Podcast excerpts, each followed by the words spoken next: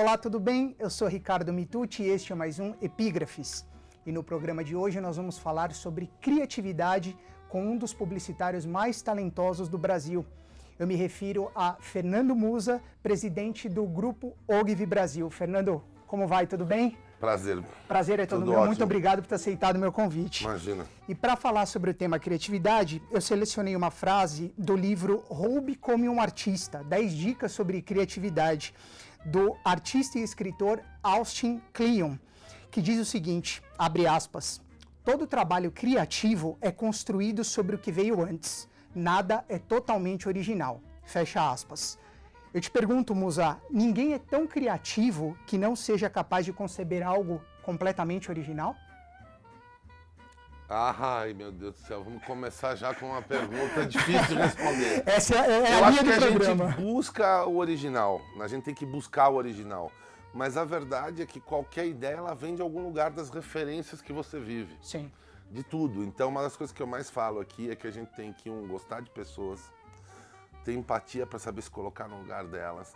Mas eu acho que a busca do pensamento original é importante, porque a grande ideia, muitas vezes assim, criatividade é alguma coisa que você trabalha sobre outra coisa e aquele resultado é, é- é diferente. Uhum.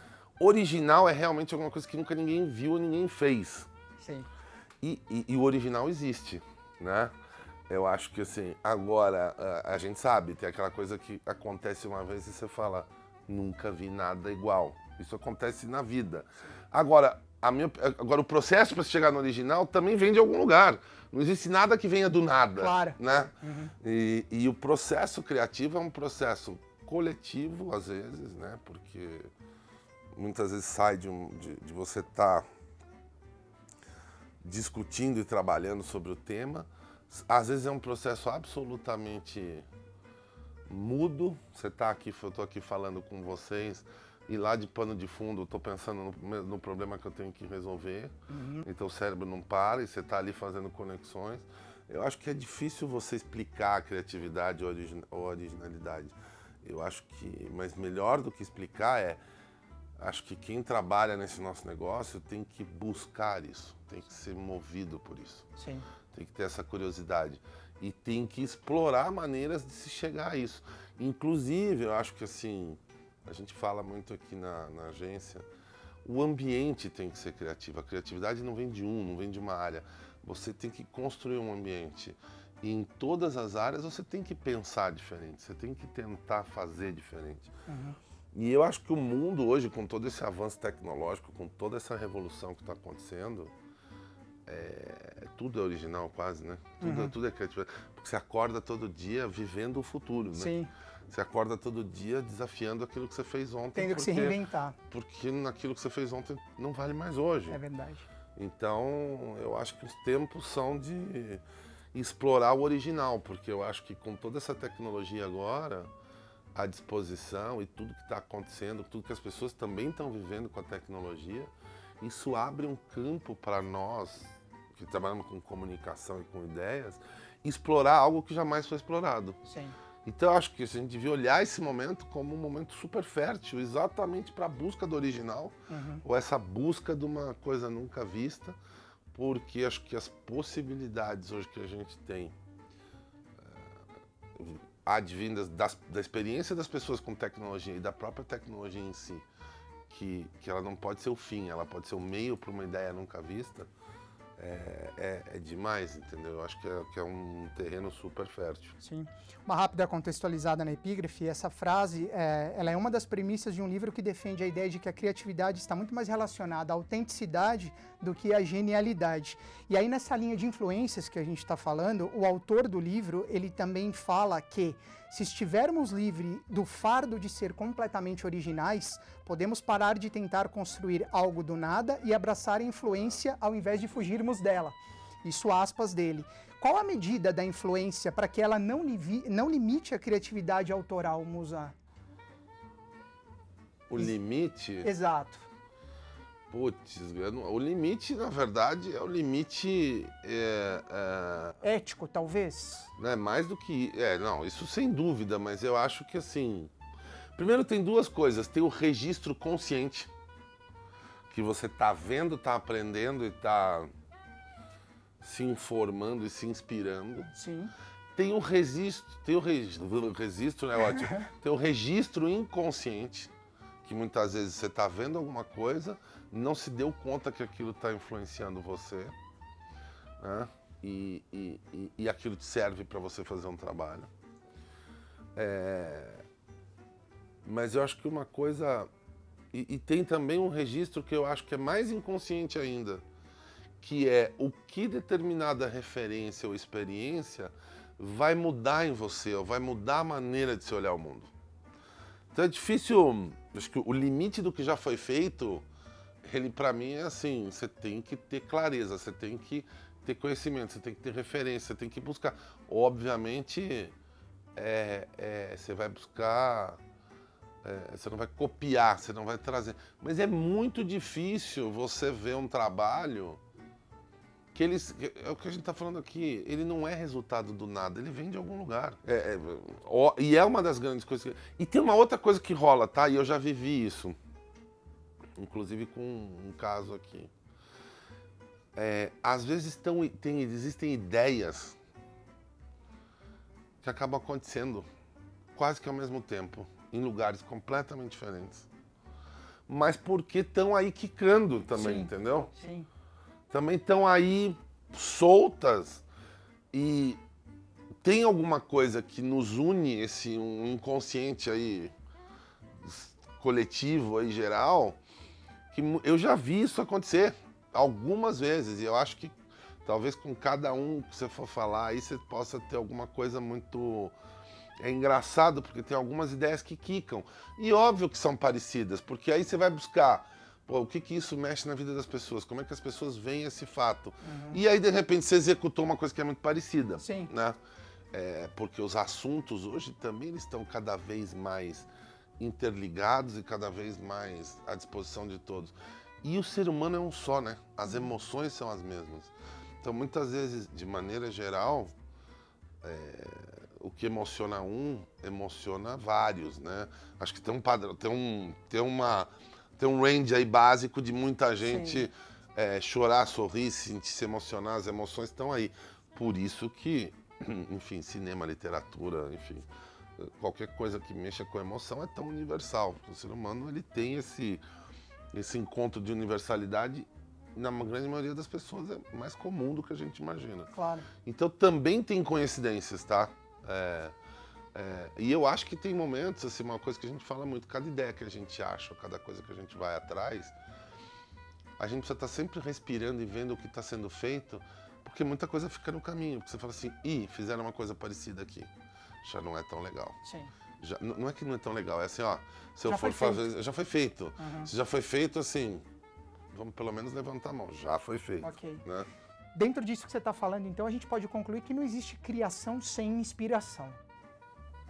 Não, eu prefiro dizer que não existe criação sem trabalhar muito. Também, claro. É, porque eu acho que. E a inspiração vem do trabalho mesmo. Claro. É, assim.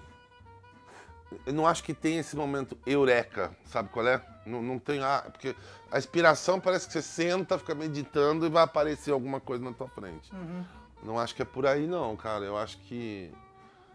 Esse momento vem, na verdade, mas se você tiver consciente ele vem de conexões que foram feitas porque você estava prestando atenção. Em outros momentos. Em outras coisas uhum. e estava ali rodando de pano de fundo na cabeça, como é que eu resolvo aquele outro problema lá. E aí pegou. É, não é um momento de inspiração, é um momento, na verdade, de transpiração, muitas vezes inconsciente, que está ali, entendeu? Então quando vem aquela uma ideia ou quando você chega num, numa coisa, é, na verdade, resultado do que você já vinha processando. Uhum. E, e, e, e, porque, assim, a gente vai. Nossa cabeça é absolutamente multitela, né? A gente Sim. vai fazendo coisas, uma tela vai lá, mas continua rodando, a outra vem para frente. Eu acho que a gente tem que. Eu, pelo menos, para mim, é um pouco como funciona para mim, né? Quem Sim. sou eu para ter a pretensão de dar um definições? é, não, do Brasil. Isso é você que está falando, eu não, bicho. Me fala uma coisa, Musa, numa época em que muito se fala sobre economia criativa, né, a criatividade no centro aí de um, de um setor econômico, como criar com autenticidade, ainda que sob influência? como deixar sua marca autoral, ainda que você esteja sob influência o tempo todo, como a gente está falando? Marca autoral? Sim. Então, eu acho que primeiro a publicidade não tem que ser autoral de pessoas. Nós estamos num negócio, ela tem que ser autoral das marcas. Tá. Tá? Então, porque assim, se eu estou discutindo arte, se eu estou discutindo outra coisa, se eu estou discutindo um outro segmento, uma outra expressão da criatividade, eu posso falar em autoral. Tá, na publicidade é diferente. Na publicidade, assim, de verdade, assim, eu acho que um dos méritos que a gente tem aqui é porque o pré... existe o lado autoral na publicidade. Uhum. Eu não vou entrar aqui no A, no B ou no C, mas de grandes nomes que tem um estilo, que tem um jeito de encarar ou de resolver o problema. Pois é, isso que eu quis dizer. Então, mas aqui eu acho o seguinte, eu acho que a gente tem que ter, na verdade, é um desapego completo. Porque o autoral na comunicação, na publicidade, é, pra, é da marca. Claro. Não, não é sobre o indivíduo se quem fez foi o Muso, o Pedro, o Cláudio, o Joaquim, a Maria, Antônia. Publicitário é um meio, é um canal. É só um canal. Tá. Se, gente, se, você é um publicitário e quer ser autoral, irmão, vai escrever um livro, vai fazer um filme, vai estudar arte, pinta um quadro. Eu acho que o que a gente faz aqui é para gerar um resultado, tem um objetivo e, e, não é autoral. E eu acho que o desapego, porque muitas vezes eu acho que você atinge e você resolve um problema exatamente não usando a mesma fórmula ou o seu jeito. O que é ser autoral na publicidade? De verdade. Você tem que se reinventar a cada trabalho. Não mais do que se reinventar, você tem que abordar aquele trabalho sem uma resposta pronta. Perfeito. Sem um estilo, porque aquele problema que você vai resolver, ou aquela oportunidade, tem um objetivo, aquela marca fala de um jeito, aquela marca tem um tom e maneira, a, a, a, o público dela é diferente do público da outra. Então, assim, é zero autoral. Uhum. Eu definitivamente. Né, e, e, e, acho que vão ter pessoas que vão discordar de mim. Mas eu acho que o, o nosso papel como publicitário é simplesmente entregar a melhor ideia para resolver o Então, o autoral tem que ser da marca. Da eu marca. tenho que buscar assim. É, eu tenho que buscar. Nossa, isso aqui foi feito. É óbvio que poder, é óbvio que é Dove. Uhum. A autoralidade no nosso segmento está na marca que assina a peça, não em quem fez. Legal. Há um aforismo atribuído ao escritor e filósofo francês Albert Camus que diz o seguinte: abre aspas, a criação é a mais eficaz de todas as escolas de paciência e de lucidez. Fecha aspas. Se a criatividade está de fato relacionada à paciência, como criar com lucidez e inteligência em tempos de imediatismo e de uma impaciência mais generalizada? É, eu, eu, eu acho que assim, eu acho que a gente não pode perder a capacidade, duas coisas, a empatia, então a empatia é sobre reconhecer o outro, porque o que a gente faz é muito sobre o que, que aquilo está resolvendo a vida do outro, como é que aquela pessoa pensaria. Sim. E a gente não. E, e por que, que eu estou falando isso? Porque o tempo e a velocidade não podem tirar da gente a capacidade de observar, né? Então assim, tá tudo mais rápido, tá? Tá tudo ao mesmo tempo, tá? Tá tudo acontecendo e você está tendo que ser mais rápido e legal. E eu acho que as pessoas estão se adaptando e, e, a galera mais nova, inclusive, já vem com o chip de fábrica muito mais rápido, com o processador muito mais rápido. Os processos são mais rápidos, o jeito de fazer as coisas é mais rápido, é menos burocrático. Então, eu não vejo só desvantagens nessa pressão do tempo e nessa, nessa questão da velocidade, porque a velocidade também te traz muita coisa. E, e, a gente tem que ter a capacidade é de, nesta velocidade, não perder a atenção de observar. Uhum. E às vezes você tem que parar, dar um pulinho para fora da velocidade do mundo e pensar. Né?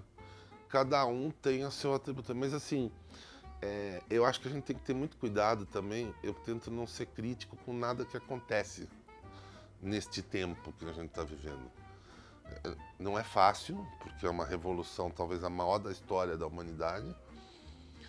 É, é, porque assim, antigamente, a gente nasceu num tempo que você tinha passado, você tinha presente.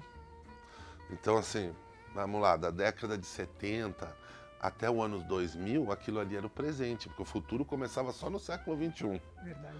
Então a gente tinha passado, presente e futuro. Bem estabelecido. Sim.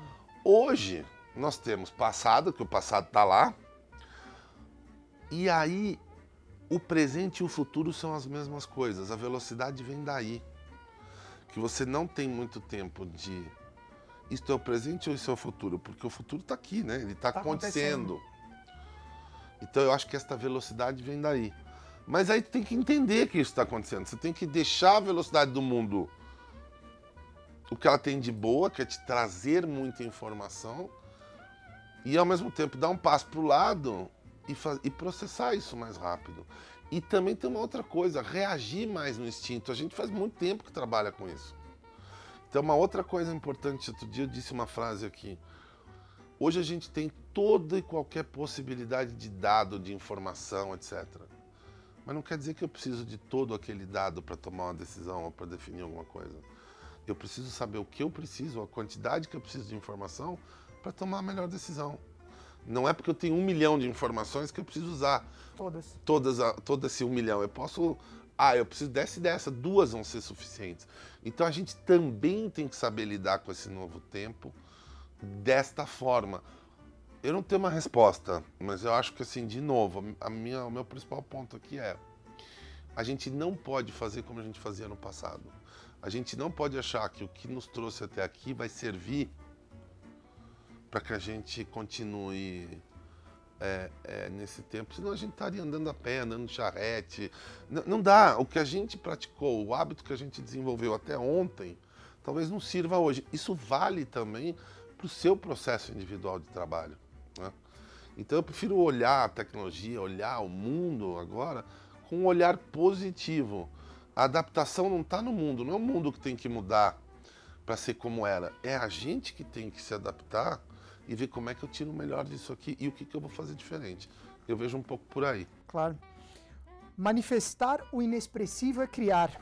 Essa frase é da protagonista narradora do livro A Paixão Segundo GH, de Clarice Lispector.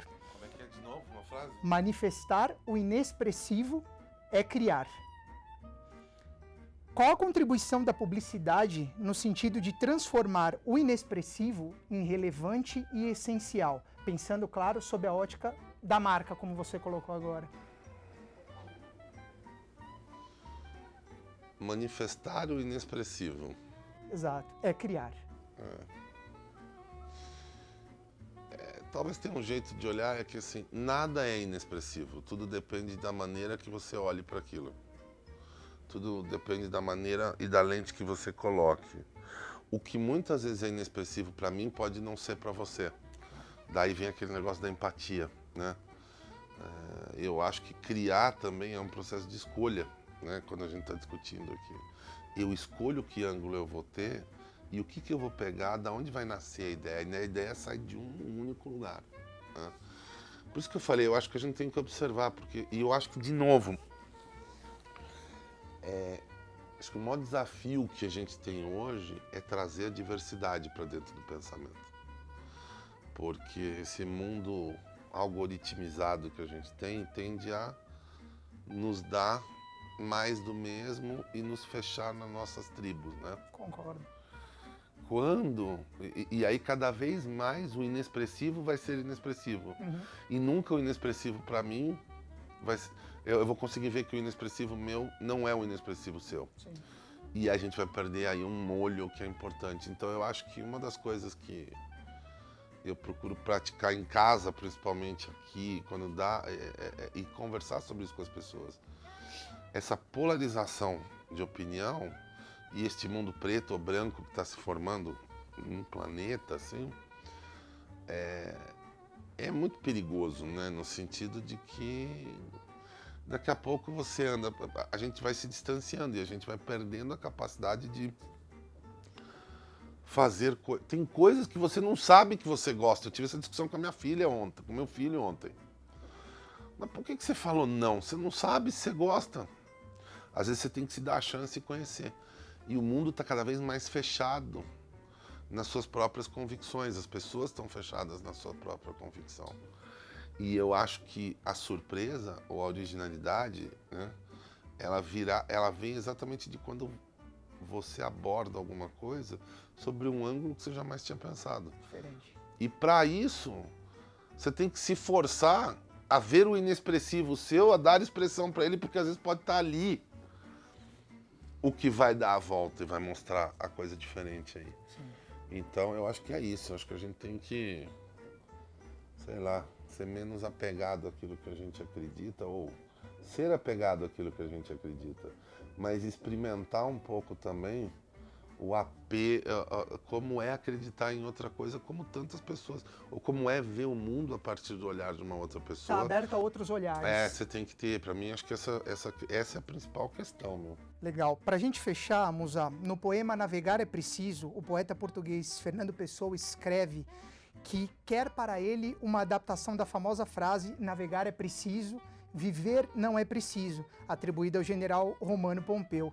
Para Fernando Pessoa, um artista, viver não é necessário. O que é necessário é criar. Isso para ele, um poeta.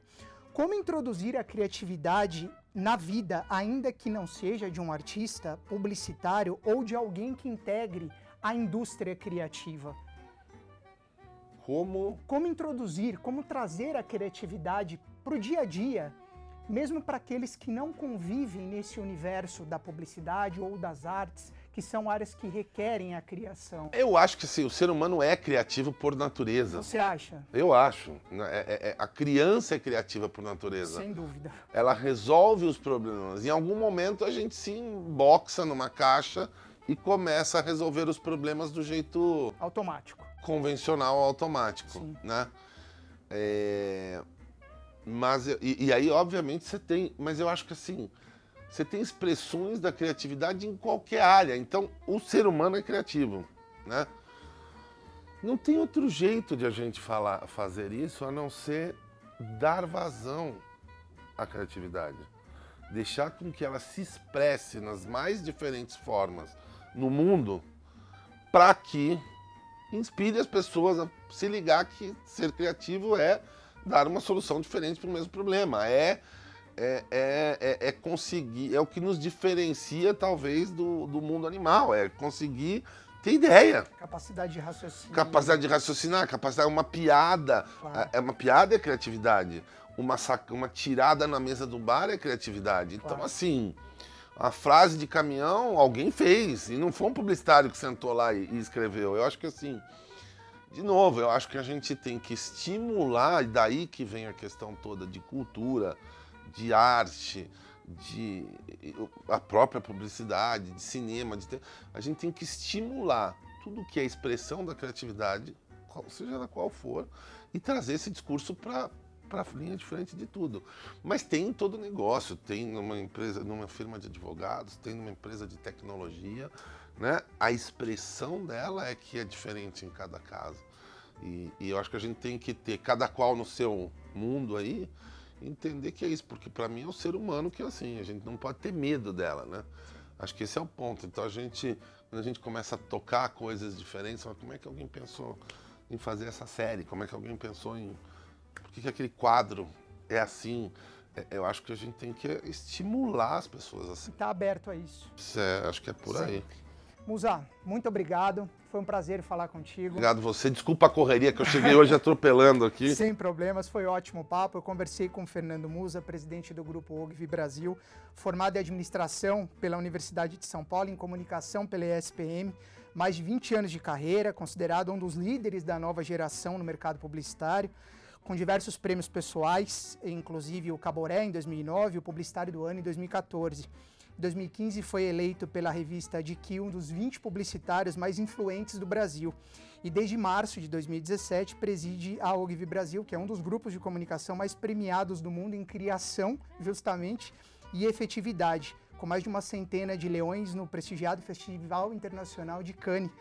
Né, o, o festival meu, da, do, da, do meu, grupo, não, não, do grupo mas não deixa de ser premiado individualmente. E só uma também. correção na tua ficha aí, acho que foi uma errada nossa aqui eu me formei em comunicação social na SPM, na ESPN, eu, na, na ESPM. E, e, mas não me formei em administração na FEA. Eu fiz FEA, mas acabei. Ah, não chegou a se formar? Acabei dando tchau, dando, dando tchau para a administração. Falando, não, vamos administrar nada, entendeu? então a correção está feita. Bom, se você gostou dessa entrevista, curta, compartilhe, se inscreva no meu canal no YouTube. Aproveite para me acompanhar também nas minhas mídias sociais, Facebook, Twitter, Instagram. Aproveite também e acompanhe meu trabalho como escritor no meu site e lá você pode encontrar mais informações sobre os meus livros, O Órfãos de São Paulo e Histórias Quase Verídicas. Tenho certeza que você vai gostar. Então nós nos vemos numa próxima edição do Epígrafes. Um grande abraço e até lá!